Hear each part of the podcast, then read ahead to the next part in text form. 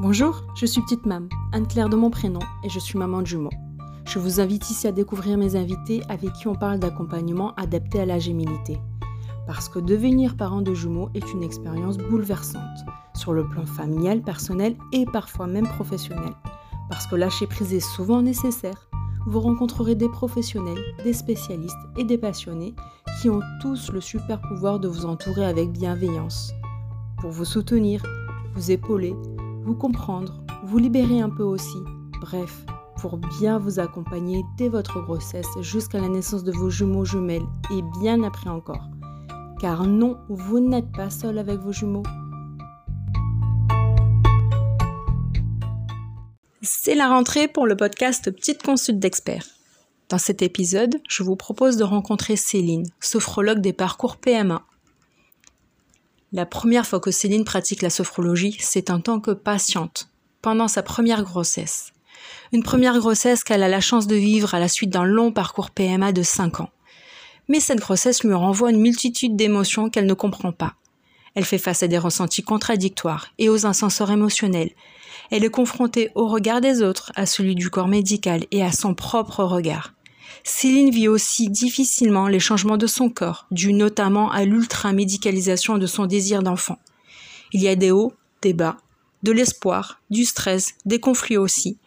Elle subit l'omniprésence de ce parcours dans son quotidien et dans sa vie de couple. Alors seule, elle se questionne. Puis, elle commence à demander de l'aide pour pouvoir mieux appréhender cette épreuve à travers la sophrologie. Comment faire face à ces nombreux doutes, à ces remises en question incessantes et ces conflits émotionnels qui s'installent en soi et avec son entourage parfois? Comment affronter son regard sur soi, le regard des autres qui entraîne une perte de confiance? Est-il possible de mieux appréhender ces émotions parfois démesurées qui surgissent on ne sait d'où et on ne sait comment? À travers la sophrologie, Céline a trouvé les outils qui lui ont permis de vivre de façon plus sereine cette épreuve. Elle est aujourd'hui sophrologue, spécialiste des parcours PMA, car elle souhaite être à l'écoute et accompagner les mamans en devenir et les jeunes mamans. Ces mamans qui vivent elles aussi ces émotions et difficultés inhérentes au parcours PMA. Bienvenue dans l'univers de Céline, sophrologue des parcours PMA qui a à cœur d'aider les mamans à surmonter ce moment de vie si particulier. Elle propose de trouver les solutions en soi, grâce à des outils concrets. Ce sont des outils simples à mettre en place pour mieux appréhender ces situations émotionnelles et mentalement difficiles du quotidien, pendant et après la PMA. Car comme elle le souligne, oui, nous avons tout en nous des ressources insoupçonnées. Bonne écoute. Bonjour Céline. Bonjour Anne-Claire. Comment tu vas? Ça va. Ça va, ça va? Oui, bah, ça va, on fait aller. Tu sais, c'est l'été, il fait chaud c'est la vie, c'est comme ça. Alors, on est avec toi aujourd'hui pour parler de sophrologie et particulièrement de sophrologie euh, adaptée et en accompagnement de parcours PMA, parce que c'est ta spécialisation. Euh, alors effectivement, bah, c'est vrai qu'il y a beaucoup plus de, de plus en plus de parcours PMA et à l'issue de ces parcours, il y a euh, bah, cette nouvelle de, de grossesse gémellaire qui suit souvent ou la plupart du temps, je sais pas. Et euh, voilà, donc euh, je voulais euh, vraiment présenter ton activité à ces mamans-là. parce que, bah, parce que je pense qu'un parcours PMA, c'est pas anodin. D'ailleurs, on en a discuté en off et, mmh. effectivement, c'est pas, voilà, ça engendre pas mal de choses et que la sophrologie peut aider. Hein. Voilà, voilà pourquoi le pourquoi du comment de ce podcast. Donc Céline, euh, bah, bienvenue déjà. Je vais te laisser te présenter, euh, nous raconter un peu bah, ton histoire, qu'est-ce qui a fait que tu es devenue sophrologue et spécialisée dans les parcours PMA. Euh, voilà, je te donne la parole. Ok, bah merci de m'avoir invitée en tout cas. donc moi, je suis sophrologue en effet depuis presque deux ans.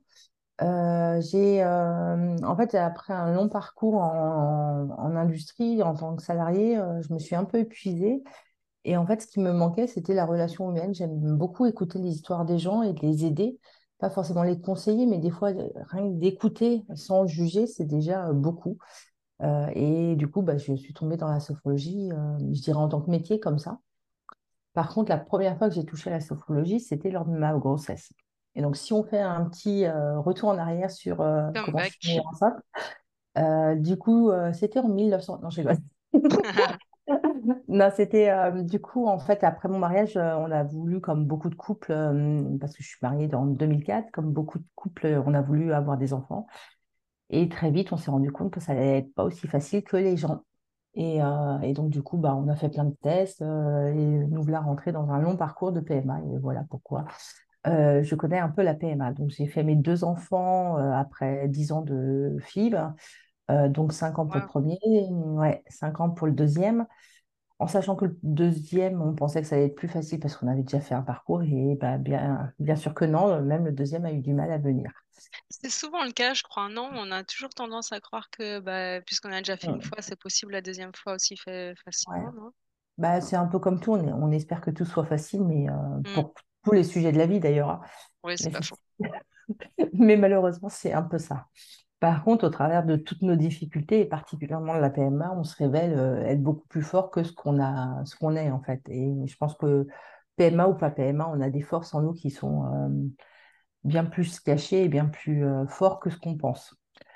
Et, euh, et donc, du coup, voilà, j'ai fait mes deux enfants. Par contre, moi, à l'époque, il y avait très peu. Alors, je, suis un petit peu plus vieille, hein, donc, du coup, il y avait très peu d'Internet, euh, il n'y avait pas de réseaux sociaux, euh, ou en tout cas, les, les tout premiers prémices. Et, euh, et du coup, il y avait surtout des blogs euh, immondes en termes de design. Et du coup, c'est donc, ce qui fait que du coup, c'était plutôt des plaintes et tout ça. Et moi, je, j'aime pas trop me plaindre. J'aime bien euh, raconter mes difficultés, mais pas en mode plainte. Donc, j'ai plutôt envie de me booster ou d'avoir des conseils de comment gérer mes choses. Donc, je me suis pas reconnue. Donc, euh, donc pour moi, c'était un vrai combat. En tout cas, c'est comme ça que je l'ai vécu. C'est comme si tu avais vécu un peu ton parcours PMA seul, en fait, sans échanger, sans partage euh, dans ton coin, et tu que des avis médicaux, en fait. C'est ça. Et, euh, et la seule personne qui m'a aidée, entre guillemets, c'était une copine qui vivait la même chose. Et parce que bah, c'est comme tout, en fait. Quand on divorce et qu'une copine divorce, on, on se reconnaît dedans. Quand une Mm, copine est enceinte et qu'on est enceinte, on se reconnaît dedans. Quand on vit la même chose, c'est forcément plus, ou qu'on a vécu la même chose, c'est forcément beaucoup plus euh, facile de se faire comprendre, en tout cas. c'est ça. On se sent plus mieux comprise, C'est ça.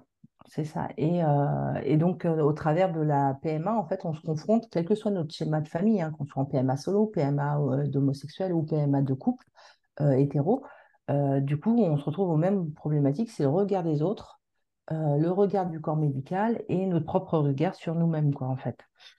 Et, euh, et donc, du coup, bah, euh, bah, en fait, on va, euh, pour ceux qui sont, qui ont des difficultés, donc si ça marche très rapidement, la PMA, on- je dirais, c'est qu'un petit parcours vite fait, même si c'est pas toujours facile. Euh, pour ceux qui ont des vraies difficultés en PMA, du coup, on va se poser plein de questions sur notre corps, sur notre capacité à être maman, etc. Et il y a bien c'est plus une qu'un grosse remise en question, du c'est coup. ça. Et il y a bien plus qu'un côté euh, physique de est-ce que ça fonctionne ou pas. Il y a le, tout le côté de est-ce que je peux être maman, est-ce que je peux être une bonne maman puisque je ne suis pas capable d'enfanter, etc. Ah Donc il y a des questions euh, assez profondes sur certaines femmes, pas toutes, hein, bien heureusement d'ailleurs. Mais voilà. Et du coup, on peut perdre confiance en soi, en sa féminité, etc. Et, euh, et donc voilà. Donc en tout cas, moi j'ai réussi par chance à avoir mes deux enfants. Et euh, je me suis épuisée dans le travail parce que comme j'avais aucun outil pour gérer mes émotions, je me suis jetée dans le travail. Et il y a eu un espèce de déséquilibre comme ça entre euh, mon travail, ma vie perso, alors que j'avais tout fait pour avoir mes enfants. Et ben, du coup, bah, un jour, j'ai pris conscience de ça et j'ai voulu me, re- me- me ch- euh, de changer de métier. Et c'est comme ça que je suis tombée dans la sophrologie. Prendre soin de toi, du coup, parce Hum, que tu t'étais oubliée dans ce Hum. parcours. C'est ça. Et en fait, pendant tout le long de ma formation et mes premiers euh, accompagnements, je me suis rendu compte que ça me faisait autant de bien à moi-même par rapport à mon histoire qu'à mes clientes. Donc, euh, donc c'était chouette. Et, euh, et du coup, j'ai choisi la sophrologie parce que donc, il y a deux approches dans la sophrologie. Il y a la sophrologie fondamentale, qui est, je dirais, la, la, best, entre guillemets. Pour moi, c'est vraiment celle qui est la meilleure. Sauf que c'est une, sophrologie qui est très pratique. C'est-à-dire que euh, même ceux qui la pra- qui l'enseignent aux clientes euh, bah, le, le vivent au quotidien. C'est-à-dire que c'est une philosophie de vie, un peu comme euh, ceux qui font du yoga, tu vois, ils font leurs propres exercices de yoga, quoi. Alors que moi, je le vois plus comme un sport en fonction de tes besoins, plus un d'accord. plaisir, tu vois. Donc, euh, du coup, moi, j'ai la sophrologie plus euh, protocolaire, on va dire, où on identifie un problème et on le règle. Très, bien, travailler dessus. Alors, Ouais. du coup, pour être sûr de savoir de quoi on parle, qu'est-ce que c'est la sophrologie? Donc en fait, la sophrologie, c'est euh, en fait euh, déjà c'est euh, ça a été développé dans les années 60 par un neuropsychiatre qui s'est rendu compte que en faisant des électrochocs, puisqu'à l'époque on faisait beaucoup, beaucoup ça comme comme traitement de thé- thérapeutique des maladies mentales, euh, ça suffisait pas. Il y avait une autre dimension qui, qui voulait traiter, mais qui n'y arrivait pas. Donc, il s'est inspiré de euh, tous ces voyages qu'il a fait grâce à l'hypnose, au bouddhisme, euh, à, tout plein de, de, psychologie, etc. Et il a créé la sophrologie. Et la sophrologie, en fait, c'est euh, travailler sur ses émotions sur son corps et son mental. Et en fait, grâce à ça, au travers des respirations, des exercices qu'il a mis au point, et aussi des, des images mentales qui peuvent apparaître au travers des exercices, on va les travailler sur le subconscient et de comment on gère ses émotions et pourquoi elles, elles arrivent, par exemple. Euh, parfois, on va gérer la colère et en fait, on pense qu'on est en colère, je n'importe quoi, contre son mari. Et en fait, pas du tout, c'est une colère qui fait écho à celle de son enfance. Et on va avoir une image qui apparaît de son enfance. D'accord. Donc, c'est, vraiment aller chercher euh, euh, intérieurement dans, dans, Hum, dans toutes ces mémoires inconscientes, ce hum, qui fait qu'on réagit avec des émotions parfois peut-être même démesurées, hum. parfois qu'on ne comprend pas. Oui, ou qu'on ne Mm, comprend simplement pas euh, pour justement appréhender le présent de manière plus, plus mm. efficace et plus sereinement, en fait. C'est ça. Et en fait, il y a deux étapes. Il y a la partie de un peu nettoyer les émotions du passé pour euh, aller apaiser tout ça. Et puis avoir des outils. Donc, c'est c'est justement celle que je te disais que j'aime bien être pratique. C'est que, oh là là, je me sens euh, en colère. Bah, au lieu d'aller crier comme on a appris dans nos schémas, enfin, beaucoup schémas familiales d'avant, euh, aller prendre des outils de respiration, etc., pour aller se calmer, quoi. Donc, euh, donc à l'heure d'aujourd'hui, on parle souvent d'éducation positive, mais avant de parler d'éducation positive, il faut être capable de nous-mêmes gérer nos propres émotions, C'est ça, c'est ça, c'est exactement mon point de vue. La parentalité, c'est avant tout un travail sur soi en tant qu'individu et femme, avant d'être maman, je pense. Mais alors du coup, quand on reprend, ça c'était une petite parenthèse euh, personnelle, euh, désolée. Euh, quand on reprend donc ces principes de sophrologie et qu'on Mm, l'adapte à toutes ces émotions PMA, ce parcours, euh, comment, comment tu mets tout ça en place? À quoi ça fait écho, par exemple, en parcours PMA? Est-ce qu'il y a des choses que tu vois qui reviennent souvent? Alors déjà, en tout cas, moi, quand je suis tombée dedans, parce que du coup, donc après ma PMA, j'ai eu mes enfants. Mon premier enfant, je devais avoir deux enfants à la base. Donc, ils m'avaient implanté deux embryons et je devais avoir des jumeaux. Et cette grossesse, elle a été hyper anxiogène parce qu'elle m'a envoyé justement un schéma de quand j'étais petite, enfin adolescente. euh, ma mère était assistante maternelle et j'avais, euh, elle a perdu un bébé qui est mort du nourrisson. Et j'ai assisté subite, je ça. pense. Ouais, c'est ça. C'était un euh, bébé qu'elle gardait? ouais, ouais. Donc, euh, ouais, c'était atroce. Et moi, je devais avoir une quinzaine d'années, donc ça a été assez traumatisant. Et donc, du coup, j'avais peur de, que ça arrive à mes enfants. Et, euh, et donc, du coup, je suis tombée dans la sophrologie en tant que cliente. euh, comme ça, parce que, parce que du coup, voilà, j'avais tellement d'angoisse à propos de cette grossesse que ça s'est passé comme ça. Il se trouve que mes angoisses étaient un peu, je dirais, légitimes, puisque malheureusement, j'ai perdu un des deux et du coup, je me suis retrouvée avec un seul enfant qui va très bien maintenant, donc euh, j'ai la chance. hein. Mais euh, voilà, donc c'est comme ça que je suis tombée dans la sophrologie pour gérer mes angoisses et ça que tombée dedans euh, de manière euh, douce quand même, parce que tu tombes dedans, mais Non, mais elle m'a beaucoup aidée à gérer mes émotions. ouais, Et du coup, voilà, c'était la petite graine il y a plus de dix ans qui, a- qui avait été plantée. Et du coup, quand je me suis remis à chercher mais ce que je voulais faire de ma vie pour aider les gens, ben, ça s'est invité à moi na- naturellement. Et du coup, je me suis présentée à la PMA parce que justement, avec cette expérience, c'est pour ça que je te racontais un peu la fin de mon parcours, ah oui, c'est que du coup, je, je sais très bien qu'il y a pas mal d'émotions de, notre, de nos passés. Donc, il y a tout la- l'aspect familial. Souvent, euh, moi, j'ai des clientes qui ont des parcours très atypiques et très douloureux. Donc, déjà, pour devenir maman, si on peut les évacuer, PMA ou pas PMA, c'est déjà super. D'arriver avec, euh, Sur un plan familial, tu veux dire ouais, de parental, de- les, les ouais. parents de la, la maman en devenir, c'est ça? C'est ça, ouais. Et euh, souvent, la maman en devenir, en fait, elle a, elle a déjà elle-même un parcours. Et c'est souvent comme ça qu'on s'énerve contre nos enfants, en fait. C'est pas parce qu'on est naturellement agressif ou quoi que ce soit, mais c'est parce que nos schémas familiaux se répètent et on n'arrive pas à s'en défaire. Donc déjà, à la base, PMA ou pas PMA, si on peut évacuer toutes nos blessures, je dirais, on ne va pas Le les réparer. trauma, hein. C'est ça, on ne va pas les réparer, attention, hein, ce n'est pas une baguette magique ou quoi que ce soit. Si on va aller adoucir la- le ressenti, c'est euh, OK, euh, je, par exemple, je dis n'importe quoi, Accepter, pardonner, c'est ça? Ouais, c'est ça, mais c'est aussi près. en fait euh, reconnaître que euh, bah, on a été forte d'avoir vécu ça parce que euh, tout parcours mérite d'être célébré, hein, qu'elle soit facile ou Mhm. difficile comme parcours. Et puis on va aussi lui apporter de la douceur à, ce, à cette émotion un peu négative, quoi. Et le fait de reconnaître ce qu'on a vécu, reconnaître comment on l'a vécu et, accepter, bah, fait que derrière, en fait, euh, bah, quand je me mets en colère, moi j'ai beaucoup mes clients qui me disent, non mais je sais pas ce que vous m'avez fait, mais du coup maintenant je me mets en colère beaucoup plus gentiment, quoi. Tu Ah du coup, en fait, ça prend plus des proportions énormes parce qu'on a le droit d'être en colère. hein. Oui, oui, oui, Par bien sûr, contre, ouais. souvent, le, le côté démesuré des, des émotions, quelqu'un qui va pleurer tout le temps, alors, hormis la partie hypersensibilité, que là, c'est un autre sujet, Oui. je dirais pour monsieur, madame, tout le monde, les émotions qui sont, qui prennent des places énormes, c'est euh, parce que derrière, ça fait écho à son passé, quoi.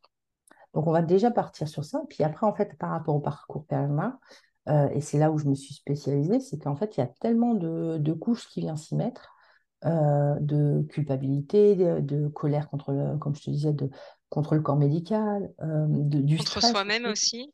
Ouais, c'est ça, du stress aussi, parce que du coup, euh, on, on marche dans des montagnes russes, quoi. Si on fait un traitement, on y croit, on y croit, tout d'un coup, boum, négatif, on Ouais, tombe très bas, quoi. ouais.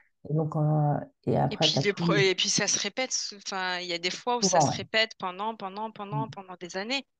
C'est ça. Et puis, même sans ça, ils, ils disent, bah, a- attendez un an avant d'aller en PMA. Donc, pendant toute cette année, tu, ré- tu, tu surveilles tes règles, même si on, tu sais que tu dois pas y penser. N'empêche que c'est cyclique, nos règles. Donc, on y croit. Oui, mais bien sûr, tu, tu, penses que au moindre jour de retard, tu te dis, ah, peut-être, mais non, c'est pas ça. Et en fait, on ne se rend pas forcément compte, mais il y a un tel désir d'amour et de partage de, du- de- d'avoir un bébé avec son, son ou sa partenaire que du coup, ça génère tout, encore plus de stress, quoi. Et, euh, et donc, c'est là où, en fait, la sophrologie peut aider, c'est déjà de- d'accepter, je dirais, son parcours, de pouvoir le partager, parce qu'en effet, souvent, on veut le partager, mais en face de nous, euh, les gens ne, comprennent pas, Hmm. tu vois, parce que tu vas peut-être pas rentrer dans tous les détails avec tes amis ou avec ta famille, donc euh, il y a plein de trucs un peu intimes que tu n'as pas forcément envie de partager, donc les gens vont dire, ah, arrête d'y penser. Oui, Mais parce qu'ils ne comprennent pas ou ils savent pas l'accueillir, tout simplement. non, c'est ça. Puis en fait, on ne peut pas y arrêter d'y penser. C'est ça qu'on ne se rend pas compte, c'est qu'en fait, Ouais. quasiment pendant tous nos cycles, on est constamment avec des médicaments. Donc, on va demander à un cancéreux d'arrêter de penser à sa chimio, quoi. Il peut pas. Il peut en rigoler si tu veux, il peut en faire de Le il va- dédramatiser, ouais. Tu vois, mais il ne peut pas arrêter de penser à sa maladie puisque de toute façon, il l'a. Ben là, c'est un peu ça, quoi. Moi, c'est souvent l'exemple que je donne parce que les gens souvent me disent, bah ouais, mais il faut arrêter d'y penser. Et tu fais comment, en fait? Tu as une à deux piqûres par jour pendant je sais pas combien de semaines. Après, tu as des médicaments à prendre, tu as des ovules à t'injecter tous les soirs, voire deux à trois fois par jour. Comment tu ne pas y penser, Ah oui. Oui, Donc, c'est on... tout un nous enfin quand on l'a pas vécu, on voit ça de l'extérieur comme euh, ben, un acte médical qui suffit pour lequel il suffit ah, il suffit d'assembler les choses, mais en fait non, on se rend pas compte que derrière il y a tout un processus médicamenteux euh, psychologique. Euh, et puis il y a aussi, euh, là on parle de la maman avec ses, ses traumas d'enfance, ses, ses- ses remises en question personnelles en se disant qu'elle est finalement pas capable, qu'elle sera peut-être jamais maman, qu'il y a tout ça qui se mélange. Mais il y a aussi la vie de couple et le papa qui vit ça ouais, aussi. Donc ça aussi, ça. ça se mêle aussi. Ah. Alors que ce soit le papa ou d'ailleurs euh, Ou la, le la coparent, pardon, oui. ouais. Non, non, mais je, je précise parce que le papa, lui, va être 100% imprégné, imprégné parce qu'il va devoir faire ses semences. Parfois, tu peux avoir le côté virilité qui peut être touché, surtout quand c'est des papas un peu virils qui, qui viennent du monde un peu euh, rustre, on va dire. Le Euh, bah, macho. coup, ouais, un peu ouais. Donc, du coup, forcément, leur, euh, leur virilité atteint. Alors, forcément, bah, j'en parlais il n'y a pas très longtemps avec une, une cliente. Euh, faire des recueils de spermatozoïdes, c'est pas forcément facile pour eux. Nous, en tant que femmes, euh, depuis, euh, je sais pas, souvent l'âge de douze quatorze ans, tu vas chez les gynécos, tu ouvres les jambes, malheureusement, et, et c'est notre vécu, même si c'est jamais agréable. Mais on est Ouais. formaté à ça. Un homme, en fait, il est jamais confronté à toucher son zizi ou euh, sa prostate ou ce que tu veux, Ouais, sur demande, ouais. Donc, euh, donc du coup, bah, là, on leur demande en plus d'en fa- d'en faire souvent euh, un, voire deux, voire trois, si en plus il a une pathologie. Et pour peu qu'il a une pathologie, parfois, je dis pas tout le temps, hein, parce qu'il y a des messieurs qui très bien, et tant mieux, mais parfois ça peut faire écho à mince, je ne suis pas capable d'enfanter, donc je suis pas un vrai homme. Et là, du coup, Oui, et du coup, les, les deux, à leur manière, ah, maman, papa, se remettent eux-mêmes en question, culpabilité par rapport à l'un et l'autre, j'imagine. c'est ça. Ouais, ouais. Et, euh, et après, tu as par exemple, euh, bah, les- pour les couples euh, homosexuels, c'est pareil, la maman qui est là en, en attente, qui elle ne subit pas ces variations d'hormones et tout ça, peut ne pas comprendre ou peut prendre en plein fou- fouet la colère sur des choses qui d'habitude auraient passé doucement, quoi. Ouais. Donc, euh, parce qu'on est, en plus de tout ce que je t'ai dit sur les passés, les blessures et tout, il y a aussi le fait que d'être injecté avec des taux d'hormones beaucoup plus importants euh, fait que du coup, bah, on a euh, cette sensibilité accrue, quoi. Euh, Ouais, ouais, j'avais ma gynéco qui m'avait dit, pour expliquer les kilos que tu- souvent tu prends, c'est que une, euh, un traitement, ça peut, en fonction des femmes et en fonction du taux qu'on t'injecte, et si tu vas jusqu'au bout du traitement, entre une à trois grossesses par traitement. Donc, à chaque traitement qu'on fait, raté ou pas raté, c'est comme si on faisait une à trois grossesses en une fois, quoi, tu vois? Ah, waouh. Sauf qu'un traitement, c'est, euh, allez, deux mois, on va dire. Donc, en deux mois, tu peux te prendre trois grossesses dans la face. Donc, euh, donc en termes de kilos, tu vois, tu as l'impression que c'est leur faute parce qu'ils mangent pas, ils mangent trois chips parce qu'ils n'ont pas été super, euh, super en forme, ou alors on peut leur envoyer plein de culpabilité, plein de remords, Hmm. alors que euh, bah, moi, le jour où elle m'a dit ça, je me suis dit, ah ok, donc mes 20 kilos que j'ai pris là, c'est pas parce que euh, j'ai mangé du fromage à 4 heures, c'est n'importe quoi. Oui, t'as grignoté, quoi. Ouais. Voilà, tu vois, alors que je grignotais pas plus qu'avant en fait, mais c'est juste qu'on me renvoyait ce côté coupable de bah, t'as pris des kilos, c'est parce que tu manges mal. Bah non, c'est parce qu'en fait, en effet, je On m'a injecté beaucoup d'hormones qui m'ont fait ça. grossir.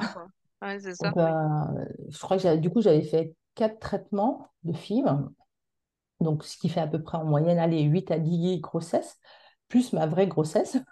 Donc, euh, donc tu te Ouais. dis, bah ouais, donc c'est un peu normal que tu aies pris quelques kilos là en espace de deux ans, quoi. C'est ça. Donc, Donc, en euh, fait, ce que, ce qu'on est en train de dire là, c'est qu'en plus de toute cette émotion de, de culpabilité, de, hum, de, de haut, de bas, il y a en plus le regard qu'on a sur nous euh, physiquement, hum, parce qu'il y a cette prise de poids, parce que hum, j'imagine aussi que les hormones, ça crée aussi des, des, des colères et des, des impulsions. Il y a bah donc ouais, des, des, des conflits qui se, qui hum, s'installent en nous-mêmes ça. et ouais. avec le- notre entourage.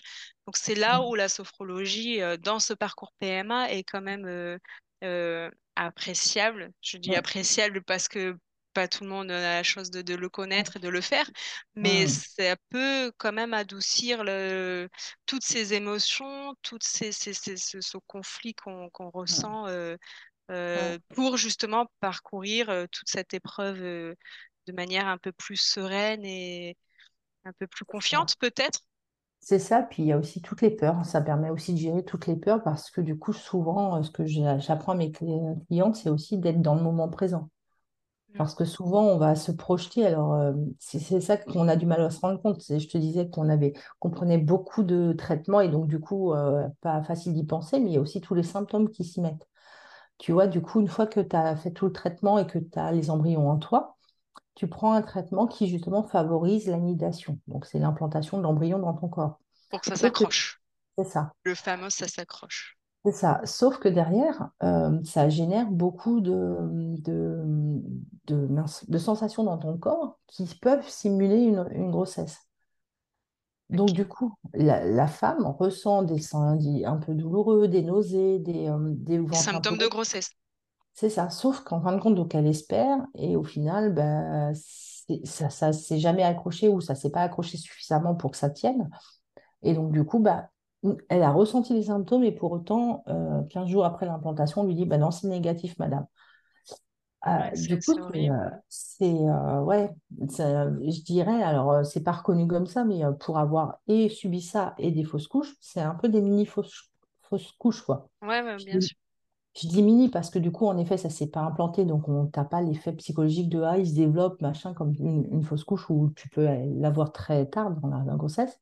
Mais au niveau émotionnel, c'est ça, ça. C'est t'y crois, tu as les symptômes et tout d'un coup, on te dit, bah non, madame, tout ça, c'est faux, on oublie quoi.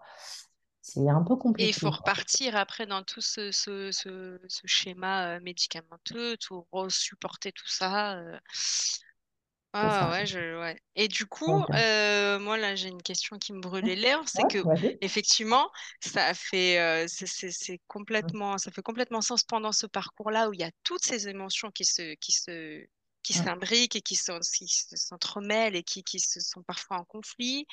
Euh, mais une fois que, bah, qu'on a appris que ça a accroché, mm, une fois que ça tient pendant la grossesse, euh, et encore plus, je sais pas, peut-être pendant une grossesse gémellaire, parce qu'il y a aussi toute cette phase où on se pose plein de questions, comment on va faire, il faut qu'on change de travail, il faut qu'on fasse euh, tout ça, je sais pas. On a tellement voulu, en fait, on en a deux, et on se dit, mais en fait, deux, comment je vais faire Ouais, maintenant? a... Est-ce que pendant la grossesse, et en tout cas une grossesse peut-être gémellaire, ouais, ça amplifie un peu ce, ce phénomène? ouais. Alors, euh, déjà, il y a, on y croit. Et si malheureusement on a eu un parcours difficile, en plus on y croit, mais on a des peurs parce qu'on a peur de, des fausses couches qui peuvent être euh, souvent à répétition. Donc déjà, ça fait des peurs euh, et des angoisses qui se créent. Alors, il faut savoir que euh, souvent on dit qu'on est angoissé, mais en- les angoisses, c'est un niveau au-dessus du stress. hein. Donc, tu as le Ouais. stress où voilà, tu, tu, tu vas manger des ongles, tu as, tu vois, des petits symptômes comme ça qui normalement peuvent se traiter facilement. Quand je dis facilement, c'est du travail quand même pour la personne. mais- Et les angoisses où là, en fait, c'est un peu impromptu. Tu vas tout d'un coup, euh, j'ai n'importe quoi, marcher dans la rue et avoir les larmes aux yeux. Euh, avoir des, euh, Des sans palpitations, des... des Ouais. palpitations, des, voilà, un manque de respiration, etc. Mais là, pour le coup, tu te baladais ou tu es en voiture. D'ailleurs, souvent, ça arrive à, mes clientes, c'est en voiture. Elles sont en voiture en train d'écouter de la musique et tout d'un coup, ça, l'angoisse monte alors que du coup, il n'y avait rien de particulier, quoi. Et donc ça, c'est un niveau au-dessus. Donc ça, c'est juste pour préciser, euh, euh, bien différencier le stress et l'angoisse parce que euh, ça, c'est des symptômes qu'on travaille différemment. Enfin, différemment. C'est vraiment deux émotions différentes en sophrologie.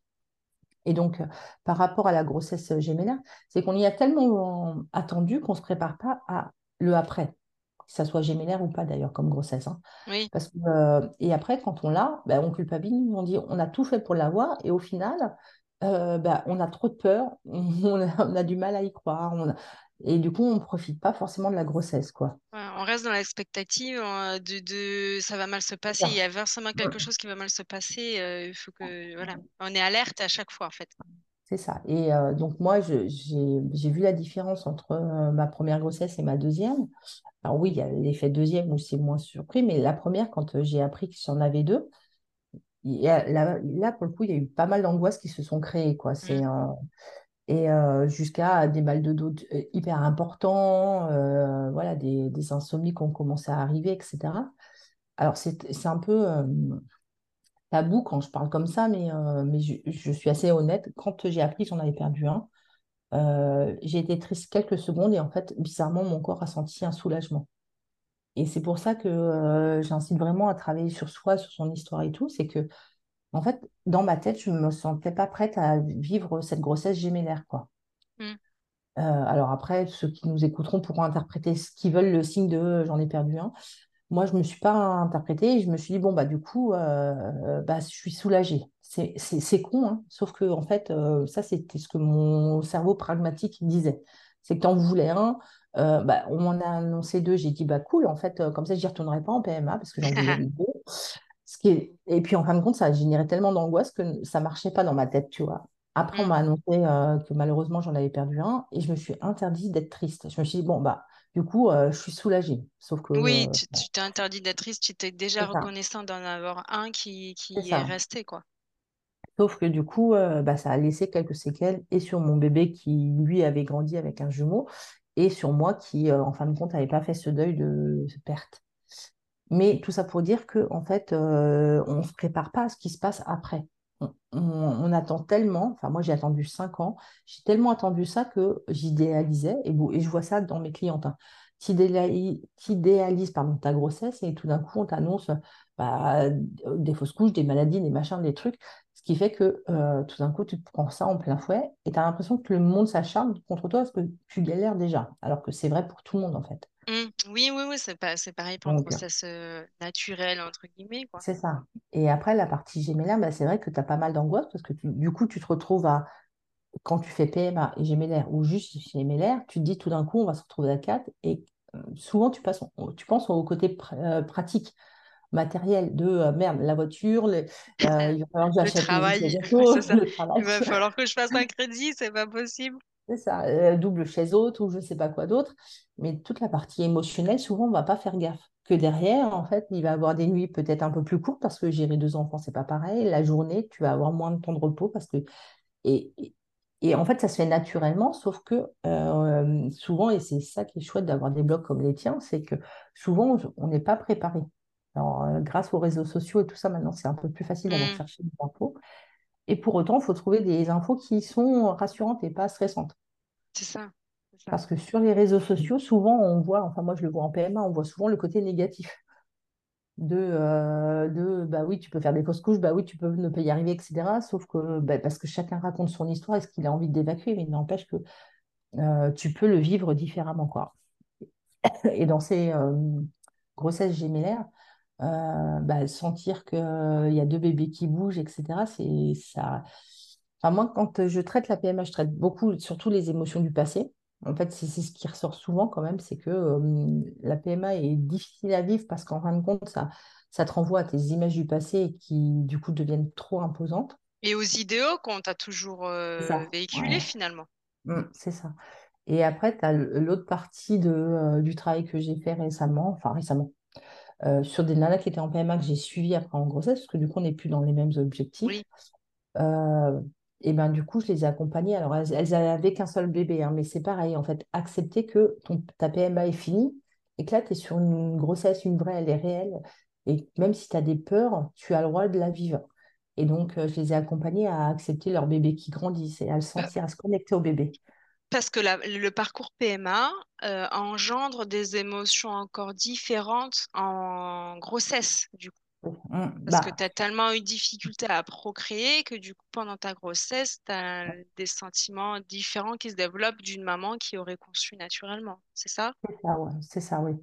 C'est ça parce que du coup, bah, comme je te disais, en fait, il y a un parcours de euh, fausse couche ou de euh, ou d'idéalisation qui fait que euh, bah, le jour où ça arrive, bah, tes nausées, tu les vis beaucoup moins bien parce que tu avais idéalisé ta grossesse, quoi. Mmh. Donc, euh, donc c'est ça, voilà. C'est, comment accepter ce qui t'arrive sans forcément le dramatiser et surtout te connecter à ce qui se passe dans ton corps, quoi. Euh, parce que, euh, là, moi, j'ai fait l'expérience justement et c'est vraiment chouette de voir les, ces femmes qui se transforment, d'accompagner pendant la grossesse, de sentir leur bébé pendant les exercices de sophrologie. Mais ça peut être de le sentir bouger, de le sentir se calmer. Et j'ai même fait des séances après, c'est-à-dire qu'elles elles ont fait des séances de sophrologie, leur bébé était là en train de soit d'allaiter, soit de se calmer. oui, j'allais te poser la question du coup, à partir de quand on n'en a plus besoin ou on s'estime euh, un peu plus apaisé? En fait, c'est du ressenti, c'est ça? Est-ce que tu, as, tu accompagnes aussi ces mamans-là euh, après, bah, après l'accouchement? Moi, là, j'ai fait donc pendant la PMA. Ces femmes-là avaient ressenti un besoin après la PMA, donc euh, pendant leur grossesse, donc je les ai accompagnées. Et moi, j'aime bien suivre mes clients, donc je leur ai proposé une, séance de, enfin deux séances pour être honnête avec toi, deux séances après, euh, en plus du programme. Et comme ça, moi, je voyais les petits bébés, c'était trop mignon. Mais parce, que, parce que ce parcours PMA, ça peut aussi engendrer euh, des, des, des, choses sur le postpartum, du coup? Bah, ça dépend comment tu vas le vivre, mais euh, je pense que elle, elle, comme elle s'était fait suivre jusqu'au bout, je pense que ça a été. Justement, ce qui et ça, je l'ai vraiment observé, c'est comme elles avaient appris à écouter leur corps, leurs symptômes et leur tête. Ben, euh, moi, j'ai une cliente qui m'a appelé en me disant, écoute Céline, euh, on avait fini le parcours, hein. il faut que tu me fasses une séance juste pour relâcher mon émotion. Et en fait, on n'a fait qu'une séance en plus parce que du coup, elle avait besoin, un, qu'on l'écoute sans jugement, parce que ça, c'est pas toujours facile. Et elle n'a pas forcément d'une psy qui la psychanalyse, elle a juste envie de déposer un paquet quelque part et se dire c'est bon, je m'en débarrasse. quoi. Donc c'est ce ah oui, avec quelqu'un de confiance qui peut accueillir son émotion et qui peut la comprendre pour l'accompagner. En fait, c'est ça la sophrologie. C'est ça. Et puis l'autre partie, c'est la partie exercice où du coup, bah là, tu vas détendre et accepter les choses qui se passent dans ton corps. Donc là, en fonction de, ta de ton besoin, j'adapte les exercices et surtout ma façon de pratiquer. Mmh et du coup, bah, à la fin, euh, elle s'est sentie beaucoup plus apaisée. Quoi. Ah oui. Donc, euh, donc voilà. Et en tout cas, la sophrologie, elle peut souvent. Bon, là, j'ai fait qu'une séance parce que du coup, elle connaissait tout le processus, donc il y a besoin que d'une petite piqûre de rappel. Souvent, quand même, c'est un accompagnement qui peut prendre quelques séances parce qu'il faut travailler sur ses ressentis. Pour bien se connaître, il faut savoir ce qui se passe dans son corps. Quand on a peur, à quel, moment, à quel niveau de ton corps ça réagit, à quelle image ça te renvoie à ton passé. Mm. Quand on a des angoisses, c'est autre chose, etc. Et donc, c'est important de savoir où ça se localise. Et plus tu vas savoir où ça se localise, plus tu vas pouvoir agir dessus. Parce que tu vas dire, oh là, j'ai mal au dos, bon, on va se calmer. C'est pas forcément là un bagot, c'est juste que tu en as plein le dos, tu vois. Mais c'est plus facile d'aller dire, je vais aller voir le docteur, il va me donner un médicament, que de se dire, attends, on va se poser cinq minutes, on va C'est regarder la peut-être télé. moi qui génère tout ça. C'est ça. Donc, euh, on peut avoir besoin de médicaments, hein, ça, je, il n'y a aucun doute. Oui, oui, bien sûr, c'est pas que du, Voilà. du, Mais euh, du mental. Voilà. Mais du coup, euh, en général, il faut quelques séances pour apprendre à se connaître et apprendre à gérer ses émotions. Et après, il y a la partie détente, etc., que tu peux faire. Donc là, c'est une séance de temps en temps. Mais là, on ne va pas aller travailler sur tes besoins, mais plus sur un aspect re- relaxant, quoi. Et là, ça va être propre à chaque personne de savoir ce qu'elle a besoin. Sur, euh, la partie maternité, euh, en tout cas, moi, quand je l'ai fait, elle me proposait deux, trois séances au moins pour, un, je dirais, mettre en évidence ce qui se passait, deux, Mhm. accepter et travailler dessus, et trois, bah, regarder si j'avais évolué dans mes, mon stress.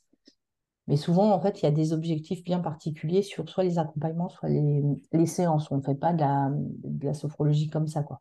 Sauf quand c'est pour de la détente, là, je vais vous là, je peux très bien vous dire, la semaine prochaine, je fais une séance de stress et on va travailler sur le stress. Ouais, Et ouais, ça peut ouais. être stress en tout genre, hein. Et c'est ça qui est chouette des fois, c'est que je parle du stress et puis en fait, il y en a une, elle va parler de son mari, l'autre, elle va parler de sa femme, l'autre, elle va parler de son enfant. Mais parce qu'on n'est pas... Ça fait coup voilà, gueule ou... c'est ça. Donc, Mais euh, alors du coup, euh, donc souvent les femmes, parce que je pense que c'est hmm, souvent les femmes, font appel à toi pendant le parcours le PMA? Ouais, c'est ça?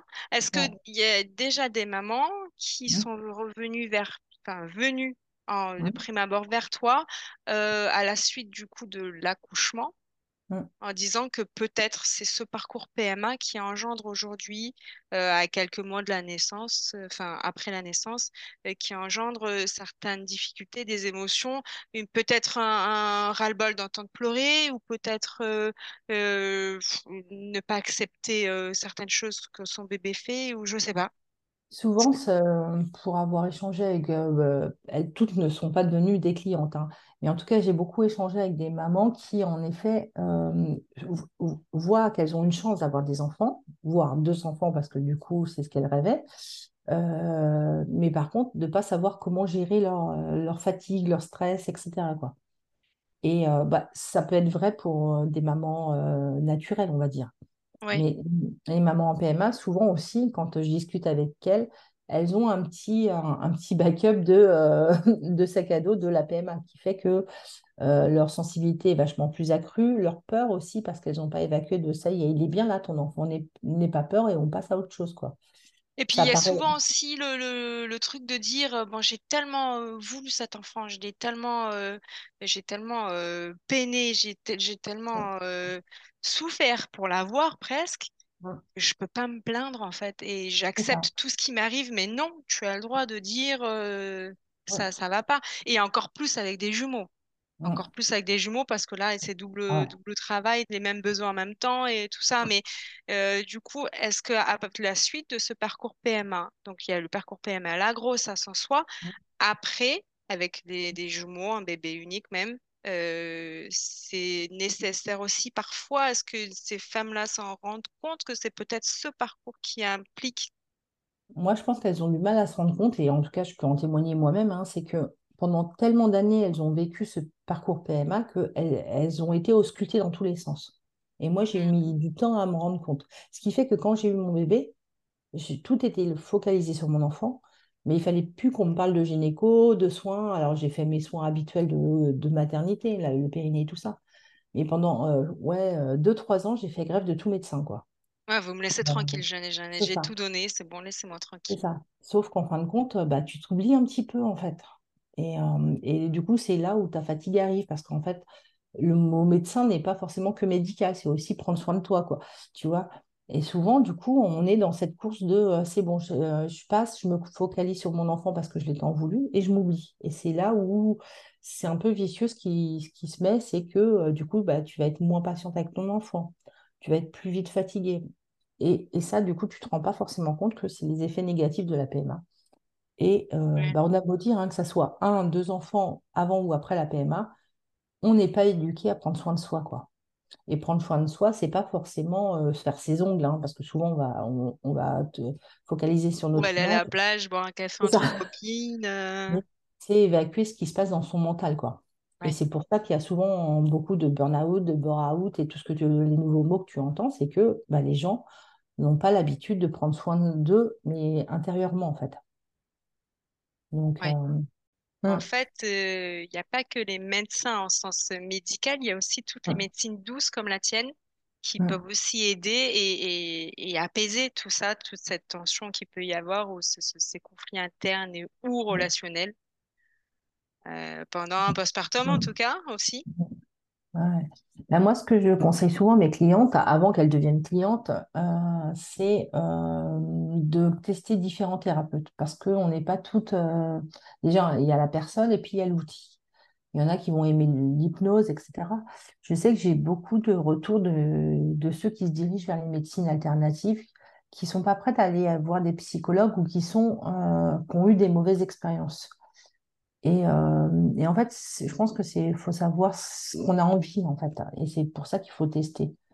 Mm. Euh, Parce que là, quand on parle de thérapeute, on a toujours euh, ce- cette image de psychothérapie, de j'ai un gros problème, de c'est socialement pas trop Mm, approuvé. Enfin, euh, je sais mm, pas comment ça se passe, mais voilà. Donc il y a des médecines douces qui sont pas des thérapies, qui sont juste une prise en compte de, de- du vécu et des émotions.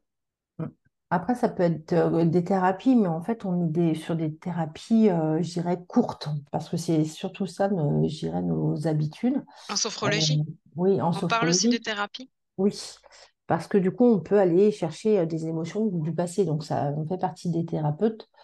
Euh, sauf que, comme je te disais, on ne va pas aller chercher la cause. Par exemple, quelqu'un qui va me parler de son passé, de- du vécu difficile qu'il a avec ses parents, euh, je ne vais pas aller euh, creuser de pourquoi il a fait ci, qu'est-ce qu'elle a ressenti, Mm. pourquoi elle a...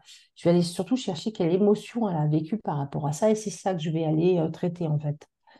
Parce que un je... peu. Voilà. Et je ne vais pas regarder l'impact que ça a sur son vécu. Ça, c'est plutôt de l'ordre de la thérapie, psychologie. Mais il y en a qui veulent pas et c'est c'est comme ça qu'ils se retrouvent avec des médecines, des thérapies alternatives, pardon. C'est qu'ils veulent pas aller chercher le pourquoi du comment, mais ils veulent juste sentir de l'apaisement. Et Ouais. sentir l'apaisement, c'est déjà ressentir l'émotion et aller euh, l'apaiser, quoi. C'est pas forcément euh, euh, améliorer les, la- les relations avec, avec sa famille, quoi. Oui, voilà, c'est vraiment, c'est soi. On parle de soi et de ce qu'on ressent par rapport à des événements.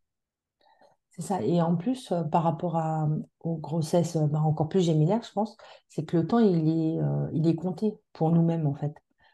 Euh, déjà, quand tu as un enfant, souvent, on n'arrête pas de dire socialement, on n'a pas de vie et tout. C'est difficile de, en fait, de trouver le, le bon cursus, quoi. De, enfin, que, de placer le bon curseur au bon endroit. Mais en fait, s'il n'y a pas de bon endroit, il faut savoir ce qu'on veut nous. Tu peux très bien avoir des enfants en PMA ou pas PMA d'ailleurs et euh, j'irais euh, passer peu de temps, mais de qualité avec eux et faire plein de choses avec, tes amis, ta famille, et j'irais un peu oublier tes enfants. Mais ça, si ça, c'est le schéma qui te convient, il faut l'accepter. C'est aussi ça, euh, euh, la sophrologie, c'est accepter ce que tu as envie sans euh, faire attention au regard des autres, quoi. Mm.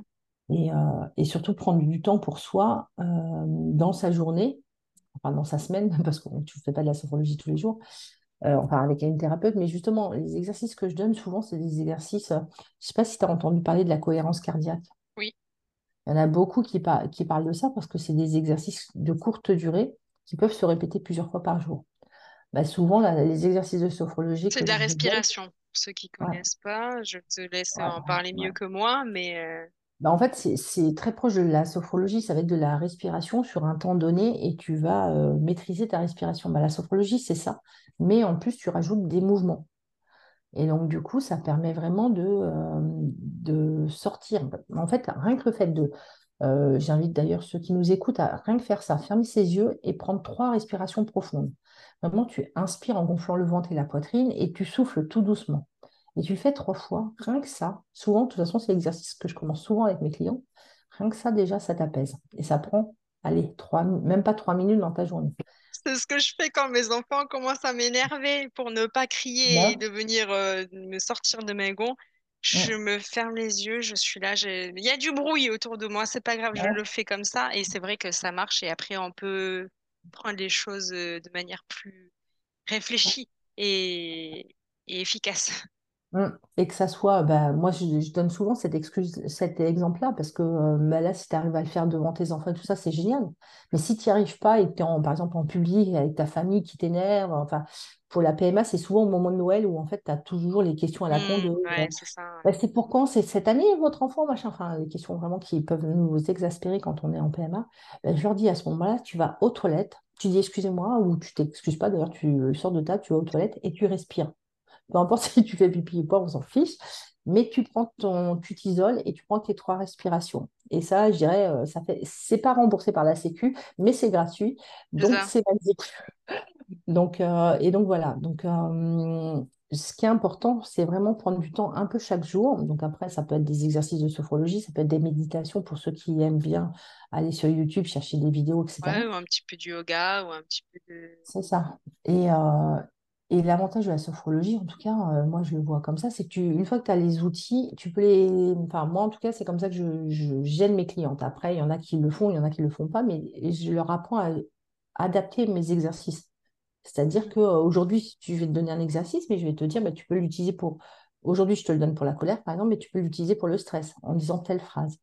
Et du coup, bah, ça le- leur permet de gérer au quotidien leurs propres émotions, quoi.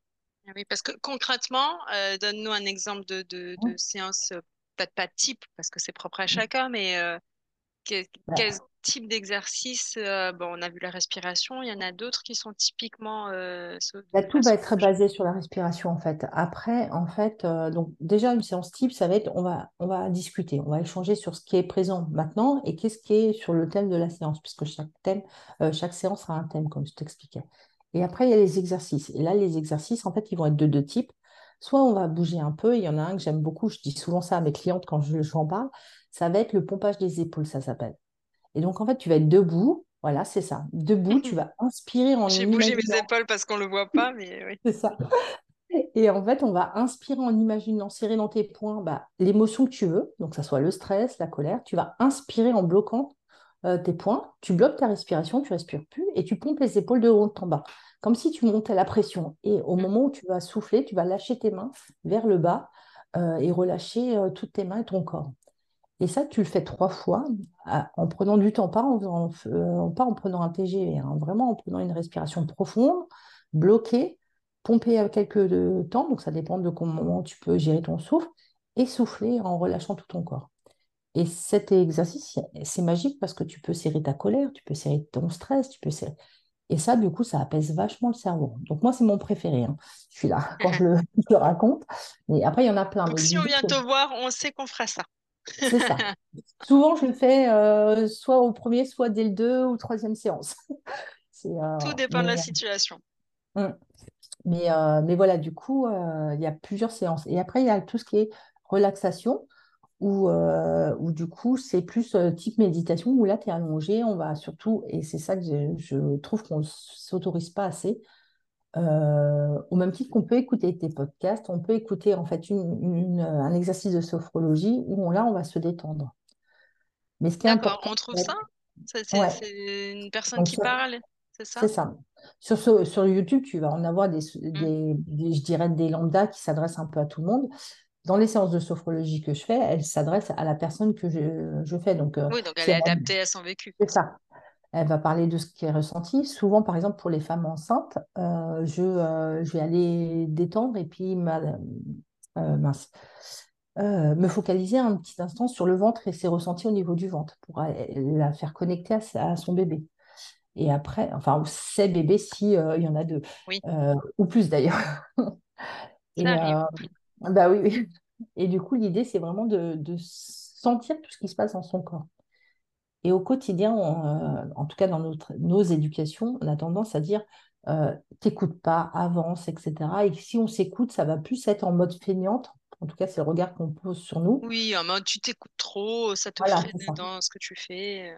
C'est ça. Que là, en fait, la sophrologie, c'est s'écouter pour, en fait, euh, prendre du temps pour soi ou, euh, ou gérer quelque chose qui est désagréable. C'est pas du tout pour rester dans son canapé à, zapper sur Netflix. c'est se recentrer un peu sur soi et sur ce qu'on ressent.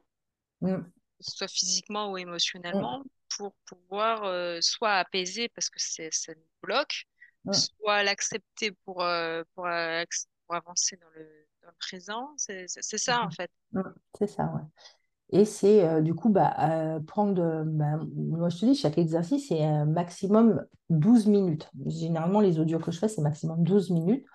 Donc, si, si dans ta journée, tu n'as pas 12 minutes à te consacrer pour toi, je ne te dis pas que tu dois faire ça tous les jours, hein, Mmh. Mais quand même, euh, je ne parle pas de la sophrologie, là, je parle en général. Euh, malheureusement, c'est qu'on ne s'accorde même pas 15 minutes par jour. Quoi.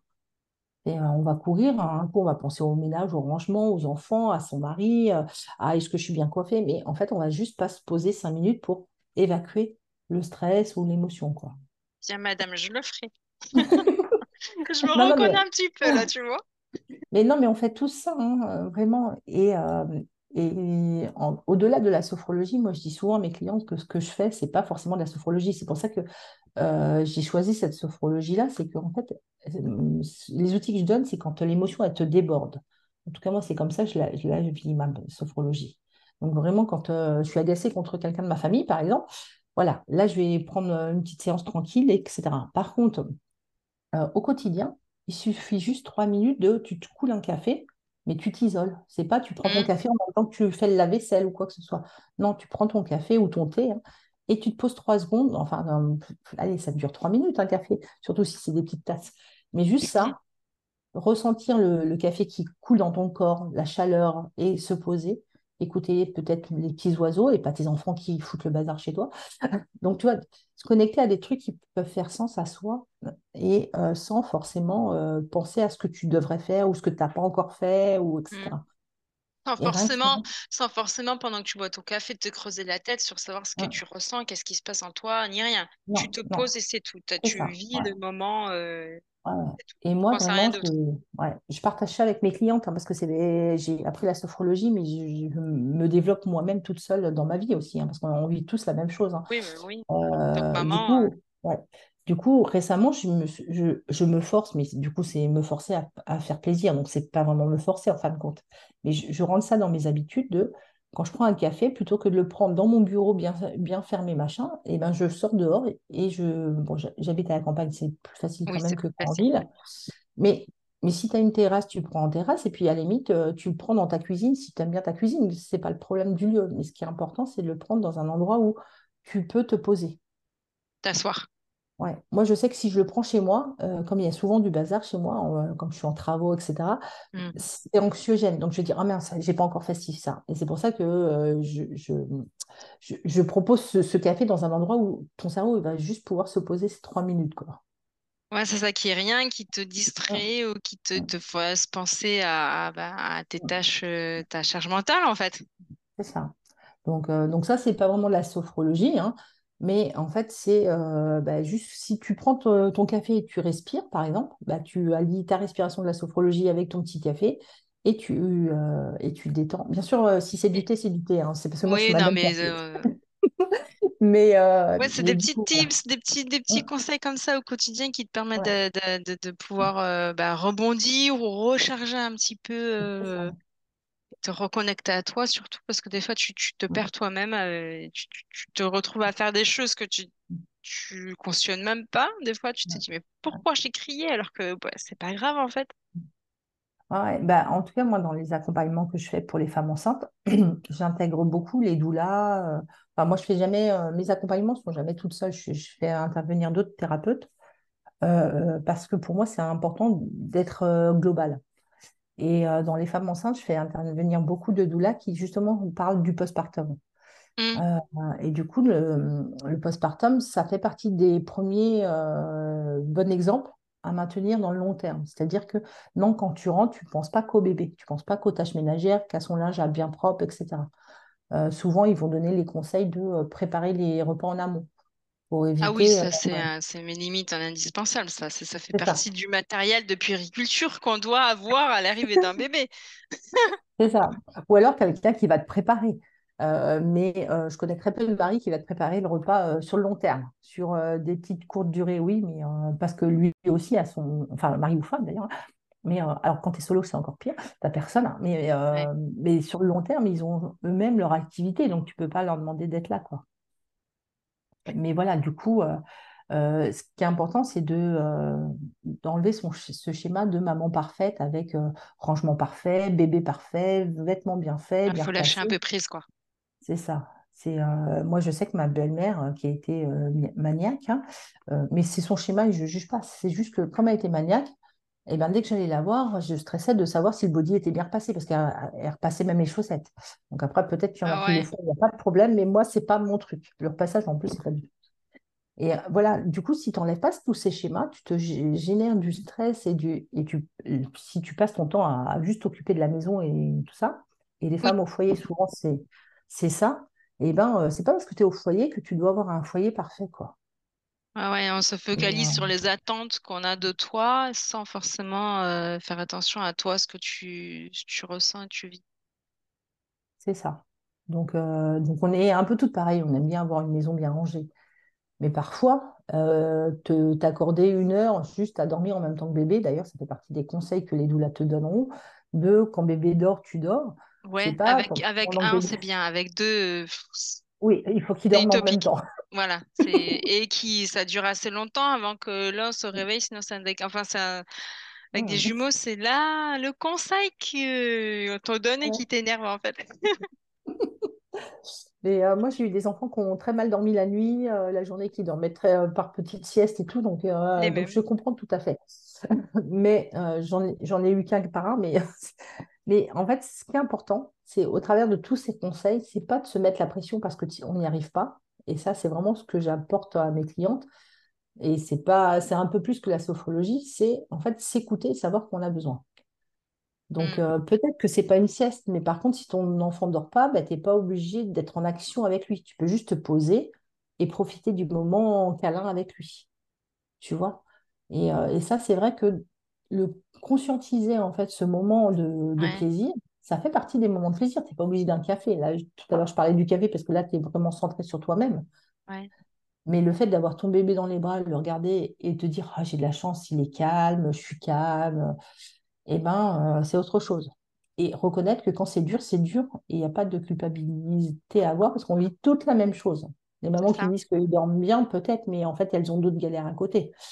Faut pas, on a chacun notre, notre bête noire. Hein, euh. On a chacun notre truc. Il y avait forcément un truc euh, qui ne va pas marcher, puisque bah, de, par définition, bébé est en plein apprentissage et il a besoin, il est dépendant. Donc voilà. Donc il faut, en fait, le conseil, c'est d'apprendre à, à s'écouter, mais sans, sans s'écouter tous les petits bobos, mais d'apprendre à identifier ce dont on a besoin. En tant que femme, euh, avant tout, finalement, parce que si en tant que femme, on n'est pas bien, on pourra peut-être pas être bien en tant que, en tant que maman. C'est peut-être clivant, c'est je sais pas, je, je, dis ça spontanément, je sais pas comment. Dans le long terme, on risque de se perdre soi-même parce que faut pas oublier, et euh, je sais bien que certaines ne veulent pas l'entendre, mais on n'est pas que des mamans. Même si on veut tout donner à nos enfants, on n'est pas que des mamans. Et quand nos enfants grandissent, si on n'apprend pas à lâcher prise et à prendre soin de soi, eh ben, ça nous revient en pleine face, excuse-moi du mot, mais de euh, mince, euh, bah, ils font moins attention à nous, nos enfants. Normal, ils grandissent. Et toi, mm. tu t'es oublié, tu sais même plus ce que tu aimes, puisque tu as toujours pensé à tes enfants. Donc, euh, donc rester connecté à ce qu'on aime et ce qu'on n'aime pas. et si tu l'aimes pas et que tu fais quand même, bah, c'est pour faire plaisir, mais tu es conscient que tu n'aimes pas. Tu vois parce qu'en fait, au bout d'un moment, souvent, moi, ce que je vois dans les profils, hein, qu'elles soient maman, euh, PMA, pas PMA, euh, et je l'ai même vécu, c'est qu'on veut tellement faire plaisir, et encore plus quand tu es en PMA, parce que tu les as tellement voulu que du coup, tu veux tout faire pour eux, qu'au bout d'un moment, tu sais même plus ce que tu veux, quoi. Et ce que tu vaux aussi, d'ailleurs, parce qu'en fin de compte, tu t'es épuisé.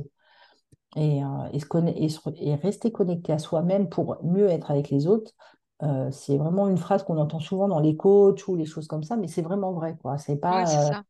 En fait, pour être une bonne maman, c'est être soi-même. C'est pas écouter ce que dit euh, le youtubeur qui va te dire des conseils. Enfin, moi, je suis beaucoup papa positif. Je sais pas si tu connais. Ouais. Il, il donne plein de conseils et moi, j'adore. hein. Je le suis depuis que j'ai mes enfants, donc vraiment, j'adore. Mais c'est vrai que si tu prends tout au premier degré, tu as vraiment l'impression d'être une une mauvaise maman, quoi.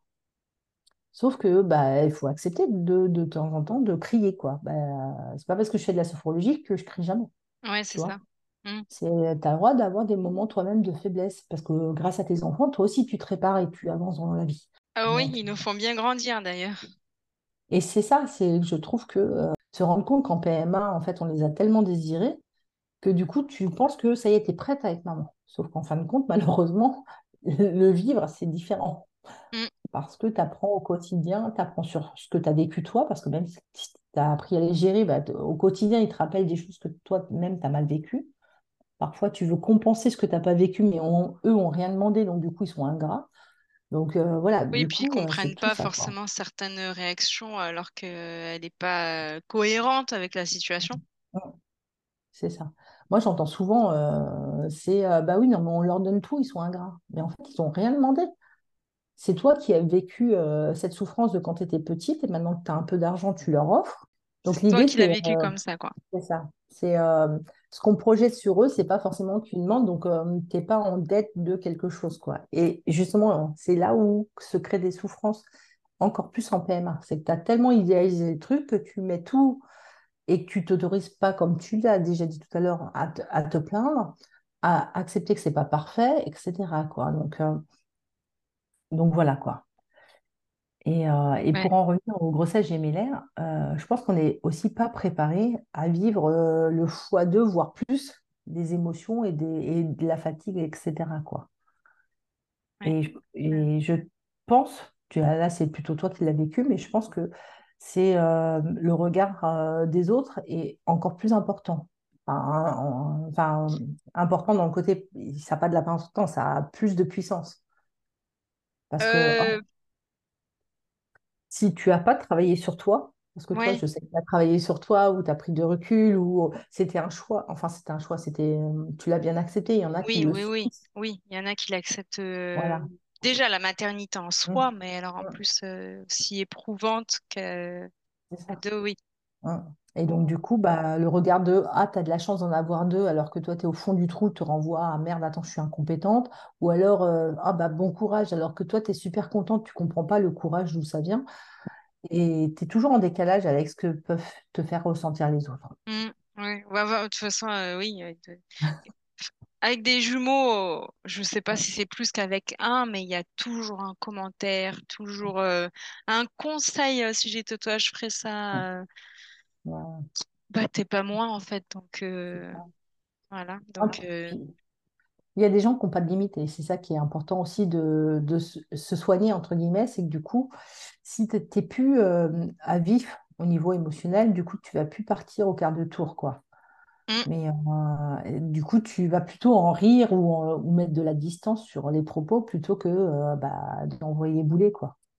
C'est ça. Ouais, ouais, ouais, ouais. Bah oui. Après, oui, c'est un, c'est un état général qui fait que tu prends plus ou moins bien les choses en fonction de, bah, de plein de facteurs en fait. Et Ouais, Et ouais, ouais, ouais. Et du coup, c'est là où la sophrologie prend tout son sens parce que ça te positionne aussi en tant qu'observateur de ce que tu vis. ouais.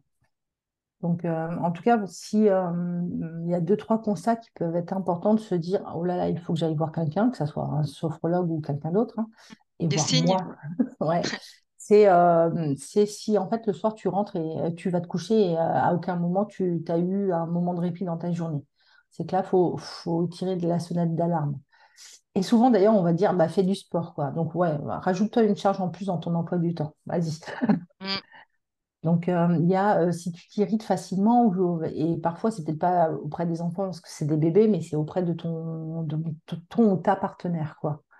Euh, si tu si as des sauts de colère comme ça, d'humeur, alors que tu n'as plus d'allaitement ni rien, c'est que c'est pas tes hormones, du coup, donc c'est vraiment qu'il y a des, des, des problèmes émotionnels, quoi. On n'est pas censé s'énerver comme ça pour tout, n'importe mm. quoi. Si par exemple, je n'importe quoi, c'est le cliché, mais il y a des chaussettes sales qui traînent et que tu t'énerves, euh, c'est que euh, soit c'est à répétition et que le mec n'a pas compris ou la nana n'a pas compris, soit que du coup, euh, tu t'énerves parce qu'en fin de compte, tu es fatigué. Oui, que, tu, la moindre frustration, tu peux plus la gérer parce que tu es déjà trop plein en fait. Voilà, donc pour des petits signes comme ça, c'est que du coup, il y a quelque chose à gérer aussi, quoi. Et le deuxième, c'est si vraiment tu n'arrives pas à te connecter aux... Enfin, le troisième, pardon. Donc, il y a la fatigue, où le soir, tu te couches et tu n'as pas eu le moment pour toi, le, les crises de colère, et euh, si tu, en fait, n'as pas l'impression d'être 100% connecté avec tes enfants, c'est qu'il y a quelque chose en toi qui, qui est en... En décalage. En décalage, ouais. Et en fait, il n'y a aucun jugement, mais par contre, il faut réagir assez vite, parce que derrière, en fait, tu peux faire des... Euh, des dépressions postpartum, des, mmh. euh, des burn-out, mais euh, surtout si tu reprends le travail au bout de deux mois et demi, alors là, c'est euh, la cata. Enfin, en, en, en GMLR, c'est peut-être trois mois, je crois, tu as 15 jours de plus. Euh, non, non, non, tu as bien plus. Tu as plus? Tu as bien plus, ouais, ouais, ouais. Je sais pas exactement parce que moi, j'ai pas eu ma, grossesse en, métropole, en France métropolitaine, du coup, je, je sais pas. Moi, j'ai pas eu, j'ai eu, j'ai quatre petits mois, moi. Mais ouais, mais t'as pas beaucoup plus, et puis que ce soit un seul enfant ou deux, euh, tu n'as pas beaucoup en fait de repos qui font que euh, tu veux euh, tu peux te poser toi en fait. Moi je sais mm. que même avec un enfant j'ai repris très vite et du coup bah, comme dans ma tête il fallait que je sois une femme forte et tout je me suis jetée dans le travail comme je te disais. Mais à aucun moment pendant le mois de maternité j'ai pris soin de moi et c'est ça qui est chiant. C'est que les seuls soins que j'ai eus c'est la périni la le périnée la rééducation. de périnée quoi. Oui et puis c'est médical encore c'est ouais. Et donc, ce qui fait que euh, bah, parfois, tu peux peut-être t'accorder des massages, mais c'est des choses qui se coûtent super cher. Et puis, c'est juste euh, sur le moment présent. Donc, c'est chouette, le massage. Moi, j'adore. Mais c'est vrai que c'est des, moments où tu, dépenses beaucoup d'argent, mais c'est du temporaire, en fait. Parce que dès que tu rentres, en fait, ton massage, tu l'as déjà oublié, parce qu'il y a bébé qui crie, il y a le, linge sale à faire. C'est ça. Donc, euh, donc voilà, quoi. Mais, mais voilà. Donc, si tu ressens beaucoup de fatigue, si tu t'énerves pour euh, des, des, choses plus minimes, ou si tu n'arrives pas à te connecter émotionnellement avec l'amour et le, bonheur d'avoir des enfants, c'est qu'il est temps d'aller voir quelqu'un, juste poser tes valises, quoi. Ça, malgré les petits exercices de respiration ou de, de, de, de, d'embrassement de, ta colère ou de que tu as donné tout à l'heure, si ça ne marche pas, c'est que... Ok, bah c'est déjà bah c'est bien d'avoir, d'avoir des, des, des repères Mm. pour euh, savoir comment réagir, comment, comment se, bah, prendre soin de soi, parce que ça fait partie aussi du prends soin de toi. Et c'est pas que juste des belles bouclettes et des, des belles barrettes mm. avec un beau mascara et des beaux ongles. Voilà. Donc, euh, oui, oui, oui. Eh ben, écoute, ben, merci Céline pour tous ces, tous ces petits tuyaux, toutes ces petites explications, toutes ces, ben, et pour, bah, pour ton offre, parce que du coup, je pense que c'est c'est primordial en fait. C'est ça, reste ça reste quelque chose qui est pas très connu, je trouve, pour lesquels on en, enfin on, on en entend parler, mais on n'arrive pas trop bien à cerner vraiment ce que ça comprend comme approche. Et du coup, là, tu nous as bien tout expliqué, on sait, euh, surtout dans un parcours PMA, grossesse, postpartum aussi. Donc, euh, bah, écoute, merci beaucoup Céline pour tous ces renseignements, pour, euh, pour ta présentation, pour ton partage aussi d'expérience, parce que tu nous as beaucoup parlé de toi. Euh, ah, je mettrai de toute façon tous les liens pour pouvoir te contacter, échanger avec toi en cas de besoin. Et, et puis, ben, merci encore. Je... Merci, merci, merci.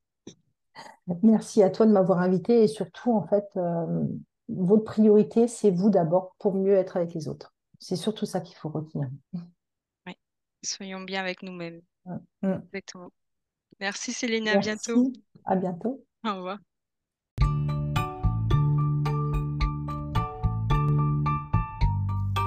Voilà, cet épisode prend fin. J'espère qu'il vous a plu, vous a ouvert de nouvelles perspectives ou qu'il vous a permis de prendre conscience des divers accompagnements, parfois hors du commun, qui fourmillent autour de vous. A très bientôt pour de nouvelles petites consultes d'experts.